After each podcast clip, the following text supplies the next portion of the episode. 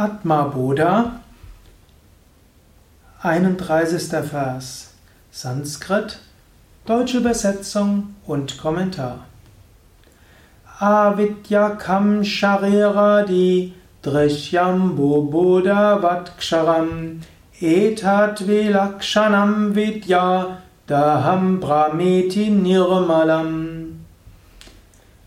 der physische Körper und so weiter, bis hin zum Kausalkörper Avidya, die wahrnehmbare Objekte sind, sind so vergänglich wie Wasserblasen.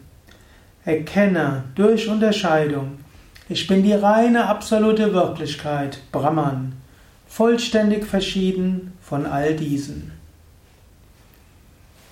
Hier geht es Shankara darum, uns zu zeigen, wie kommen wir zur Erfahrung, wer wir wirklich sind. Ayam Atma Brahman, so ist die Aussage der Schriften. Dieses Selbst ist Brahman. Wie kommen wir dorthin?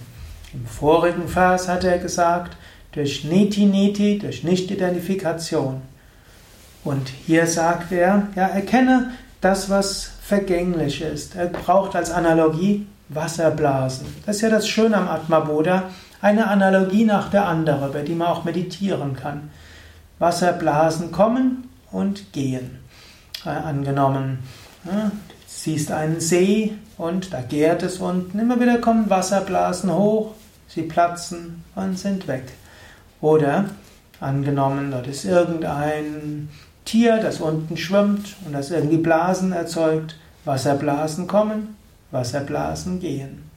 Genauso auch, er sagt hier, physische Körper und Kausalkörper, alles ist sind wahrnehmbare Objekte. Also das ist eine Möglichkeit, auf die ich ja schon hingewiesen habe, wie wir uns lösen können. Subjekt-Objekt-Beziehung. Du kannst es wahrnehmen. Da ist der physische Körper. Hm, ich kann den physischen Körper spüren. Ich bin separat vom physischen Körper, weil ich bewege den physischen Körper, ich spüre den physischen Körper, ich mache Erfahrungen über den physischen Körper. Ich bin nicht der physische Körper. Das ist die Subjekt-Objekt-Beziehung. Das ist die eine Möglichkeit, wie man sich davon lösen kann. Die zweite, sich bewusst zu machen, kommen und gehen. Körper ist mal gesünder, mal ist er kranker. Er war mal kleiner, als Baby, ist gewachsen, Kleinkind weitergewachsen, jugendlich, Schönheit der Jugend, wird älter, erste Falten, irgendwann graue Haare, irgendwann gebrechlich, irgendwann tot. Bewusstsein bleibt gleich durch all diese Erfahrungen. Körper macht mal, produziert schöne Erfahrungen, wenn etwas besonders gut schmeckt. Körper produziert schmerzhafte Erfahrungen bei einem Hexenschuss oder beim Unfall. Erfahrungen kommen, Erfahrungen gehen. Aber Bewusstsein bleibt.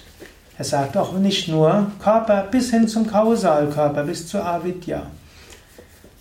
Emotionen kommen, Emotionen gehen. Gedanken kommen, Gedanken gehen. Sie sind wie Blasen. Du kannst, dich kannst aufhören, dich damit zu identifizieren. Manche Menschen sind so sehr identifiziert. Irgendwas läuft nicht, wie sie gerne hätten. Sie sind furchtbar verärgert, so richtig drin, schimpfen wie ein Rohrspatz und so weiter. Man könnte es aber auch sehen, ja, hm, da ist meine Psyche, meine Psyche reagiert, hat gute Gründe, ein bisschen ärgerlich zu sein. Ärger kommt, Ärger geht.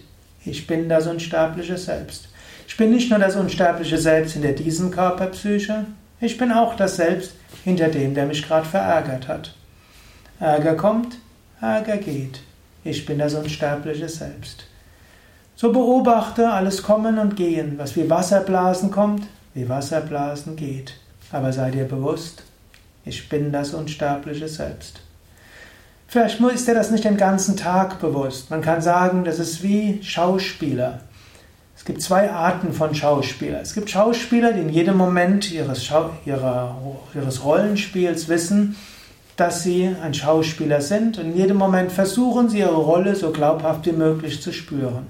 Sie wissen, ich bin ein Schauspieler und da ist eine Rolle und ich verkörpere diese Rolle.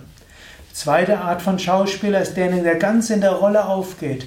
Im Moment, wo er beispielsweise den Faust spielt, denkt, fühlt er wie der Faust hm, und wird zur Rolle. Aber nachdem das Schauspiel zu Ende ist, verneigt er sich vom Publikum, genießt den Applaus und weiß, ich habe nur gespielt. In diesem Sinne gibt es auch verschiedene Möglichkeiten, mit Vedanta umzugehen. Der eine Vedantin ist derjenige, der sich jederzeit bewusst macht, ich bin das unsterbliche Selbst und ich spiele jetzt Körper und Psyche, mache hm, meine Funktion so gut wie ich kann, eben wie ein Schauspieler. Und es gibt den anderen, der in die Rolle ganz hineingeht, mit vollem Bewusstsein, mit Emotionalität und so weiter alles tut, aber sich nachher bewusst macht, war nur ein Schauspiel, war nur eine Rolle. Morgens vielleicht nach der Meditation sich bewusst macht, jetzt gehe ich in das Schauspiel hinein.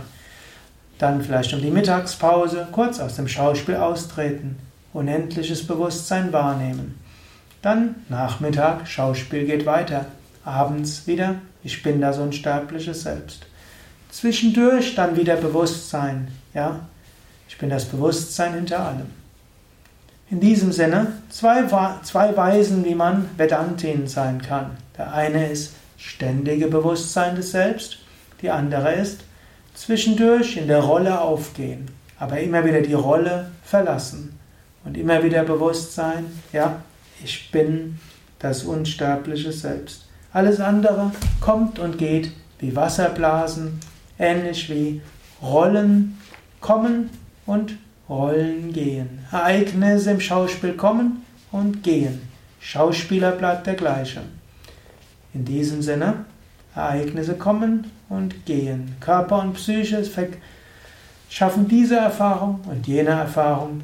Bewusstsein bleibt gleich. Erkenne dich als unsterbliches Selbst.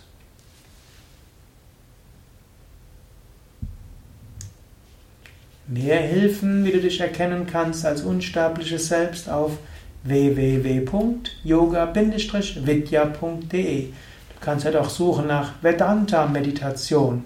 Da gibt es einige Meditationstechniken, die ganz konkret darum gehen, wie kannst du das erfahren? Ich bin das unsterbliche Selbst.